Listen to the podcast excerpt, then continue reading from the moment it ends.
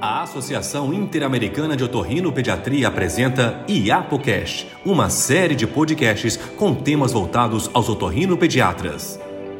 É um grande prazer estar aqui junto com você, professor Rubens Katz, pediatra, professor associado de pediatria da Faculdade de Medicina da Universidade Federal do Paraná, que vai dividir hoje conosco alguns conceitos uh, neste podcast da IAPO. Rubens, é um grande prazer ter-te aqui conosco. Prazer poder conversar com, com vocês aqui da IAPO. Muito obrigada. Professor Rubens, qual é a realidade do Covid nas crianças? O que é fato, o que não é fato? Certo. Então, a realidade da Covid das crianças, desde o início da pandemia, quando a pandemia começou em março de 2020, veio um conceito que a Covid era benigna em crianças.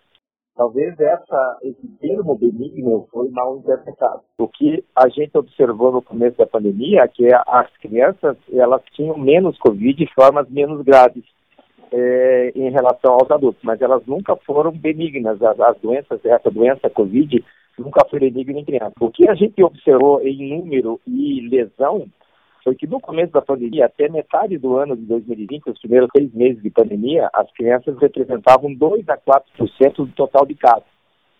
Principalmente após a vacinação, o início da vacinação dos adultos, a partir de dezembro de 20, janeiro de 21, com a vacinação dos adultos, a proporção de crianças que estavam pegando Covid eh, foi crescendo muito importantemente. Então, quais foram as variáveis? Com o fechamento das escolas, a pouca exposição, e as crianças ficavam em casa, não tinha exposição nas escolas, e os adultos se protegendo, a gente viu que as crianças tinham um número muito pequeno. A partir do momento da vacinação e da liberação das escolas, e a gente viu com o convívio das crianças nas escolas, as crianças foram nas ruas, o número de crianças foi aumentando absurdamente. Numa pandemia, os mais vulneráveis sempre são os mais atingidos. E a gente viu que os mais vulneráveis sempre foram as pessoas não vacinadas. E a gente teve uma noção real da realidade da Covid nas crianças a partir do aparecimento da variante Ômicron, que é a variante predominante até agora. A partir do momento da variante Ômicron, a partir de outubro, novembro do ano passado, por exemplo, na América do Norte, as crianças representavam, até antes do início, do final da Delta, início da Omicron, representavam 50 mil casos ao mês, era o número de casos novos. E em dezembro nós tivemos um milhão de novos casos por semana de Covid em crianças. Então, com a vacinação dos adultos e a exposição das crianças, as crianças se tornaram o alvo principal da variante Ômicron, porque era principalmente as crianças não vacinadas. Em dezembro, quase a maioria dos países do mundo, as crianças adolescentes acima de 12 anos estavam vacinadas. Com a vacinação das crianças de 5 a 11 anos, a principal população que tinha Covid tinham formas graves eram as crianças não vacinadas, apesar de elegíveis, e as crianças abaixo de 5 anos. Então, hoje, as crianças na América do Norte representam 20% do total de casos. Passou de 2%, ela passou para 20% do total de casos. No Brasil, as crianças representam 14%, e a gente viu uma explosão do número de casos. Essa variante Omicron, ela é muito mais transmissível e ela é menos grave. Mas o que, que aconteceu? Se a gente tinha 2% de internações de crianças com Covid, ou esse porcento de 50 mil, no caso de julho, agosto, a gente internava aí mil crianças ao mês.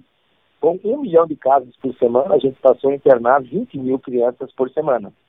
Então, hoje, a realidade da Covid nas crianças é uma realidade parecida com os adultos. Ah, o número de crianças que não vacinadas são o principal grupo de risco para formas graves e a gente vê que as crianças não vacinadas e as crianças abaixo de 5 anos, que ainda não temos vacina no Brasil, estamos na iminência de aprovar a Coronavac e no FDA a iminência de aprovar a, a vacina da Pfizer, é fundamental que as crianças sejam vacinadas para que elas se tornem mais protegidas e elas não se tornem o público-alvo da Covid-19. Então, hoje, nós temos uma variante que é menos grave, mas é mais transmissível.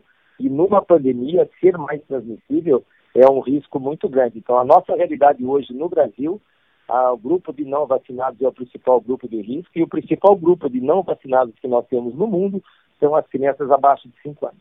Professor Rubens Katz, foi um grande prazer tê-lo conosco nesse podcast da IAPO, O senhor deu uh, contribuições valiosíssimas sobre Covid em crianças. Obrigado, doutora Tânia. Foi um prazer falar com a senhora e estou sempre à disposição. Você acabou de ouvir o episódio inédito do IapoCast. Para ouvir todos os programas, acesse nosso site www.iapo.org.br.